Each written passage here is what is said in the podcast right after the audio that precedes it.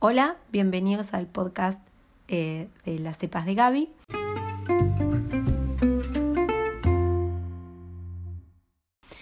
Hoy vamos a hablar de una cepa muy elegante que se usa sobre todo para los vinos, nosotros tenemos que decir espumantes, pero en la región de Francia se le dice champagne, ¿sí?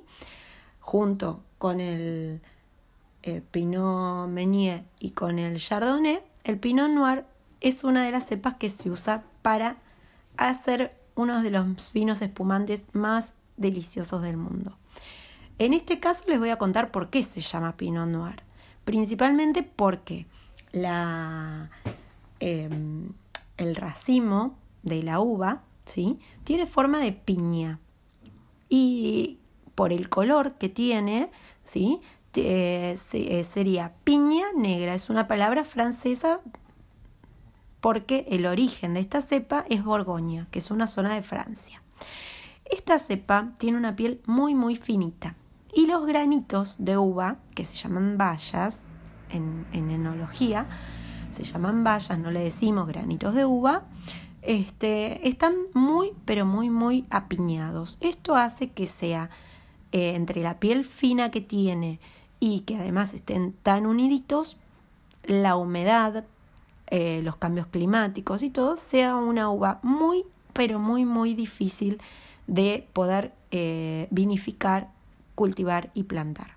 Entonces, es una de las uvas que son más, eh, digamos, deseadas y de las uvas más elegantes. Tiene un color muy claro, los aromas remiten muchas veces a frutos rojos, a frutillas, a cerezas, Em, es muy delicada, em, pero cuando entra ya en la madurez, ¿sí? sus aromas van variando, yendo hacia los aromas más vegetales y algunos dicen a los aromas de granjero. ¿Qué son los aromas de granjeros? Como por ejemplo cuando uno recorre eh, algún campo y vieron después de una lluvia la oveja queda con la con la lanita este, mojada. Bueno, eso sería un aroma de granjero. Pero no es el caso de los buenos Pinot Noir. El Pinot Noir este, tiene unos taninos. Los taninos son lo que hace que le dé estructura al vino y que en la boca lo podamos sentir áspero o sedoso. En el caso de Pinot Noir, nosotros lo sentimos aterciopelado, diríamos. O sea, está muy equilibrada además la acidez y em, este, es un vino fácil de tomar, que, que invita a seguirlo tomando. Eh, es de los vinos, digamos, acá en Argentina, por ejemplo, tuvo su auge recién a partir del siglo XX y de los lugares donde mayor plantación se dio precisamente por esto de que es tan delicada es en la Patagonia. Los suelos patagónicos, además de su clima, favorecen mucho a que no eh, sufra las enfermedades tan características que le pueden atacar. Entonces, en el, tuvimos la suerte acá en Argentina de que en el año 2020 un crítico estadounidense llamado James Sacklin. Eh, muchos creen en las puntuaciones, otros no. Eh, esto dependerá de cada uno de ustedes, Win Lovers, pero nosotros podemos decir que en el año 2020 el mejor Pinot Noir fue argentino. Obtuvo los 100 puntos de este crítico.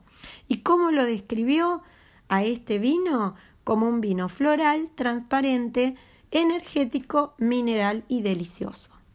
Mineral, ¿por qué? Porque ya les digo, es, eh, tiene que ver con el terroir, con el suelo patagónico, el suelo calcáreo. ¿Por qué? Porque la bodega que ganó estos 100 puntos es una bodega que se encuentra en el departamento de General Roca, en la zona de Mainqué, en Río Negro. Esta bodega se llama Chacra, ¿sí? Y el dueño de la bodega se llama Piero de la Rochette. Eh, es obviamente descendiente de italianos, Y el vino premiado, el Pinot Noir, se llama 32. ¿Por qué? Porque tiene que ver con la latitud en la cual fue. O sea, está a 32 grados de latitud sur este, esta bodega. Entonces, eh, imagínense que para toda la Patagonia Argentina es eh, un orgullo porque no es la única bodega que hay ni el único proyecto que hay en Patagonia. ¿sí? Entonces, eh, siempre que hay alguna puntuación, más allá de que uno crea o no, y que son cuestiones comerciales, siempre hace bien a el comercio internacional las puntuaciones de los críticos. Hay muchos críticos, algunos este, con mejores, mm, este, más respaldados que otros, pero bueno, eso dependerá de cada uno de ustedes. Ahora, ¿Cómo se sirve un Pinot Noir? ¿Cuál es la temperatura de servicio? 14 o 15 grados. ¿Sí? Porque hay que aclarar una cosa. La temperatura ambiente no es la temperatura del ambiente que hace en Buenos Aires o en zonas de cualquier otro lugar del mundo. ¿Sí? La temperatura ambiente es ambiente de cava. Eh, ustedes se han recorrido, han tenido la suerte de ir a alguna cava de alguna bodega. Es un lugar fresquito, es el lugar más fresco de toda, toda, toda la bodega.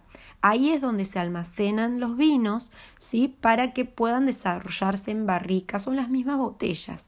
Entonces, esa es la temperatura ambiente, ambiente de cava. Esto es un concepto que está bueno aclararlo. Y también los maridajes. Los maridajes, ¿qué significan? Serían, vendría a ser el matrimonio. ¿Con qué acompaño a este vino? ¿Con qué comida puedo acompañarlo?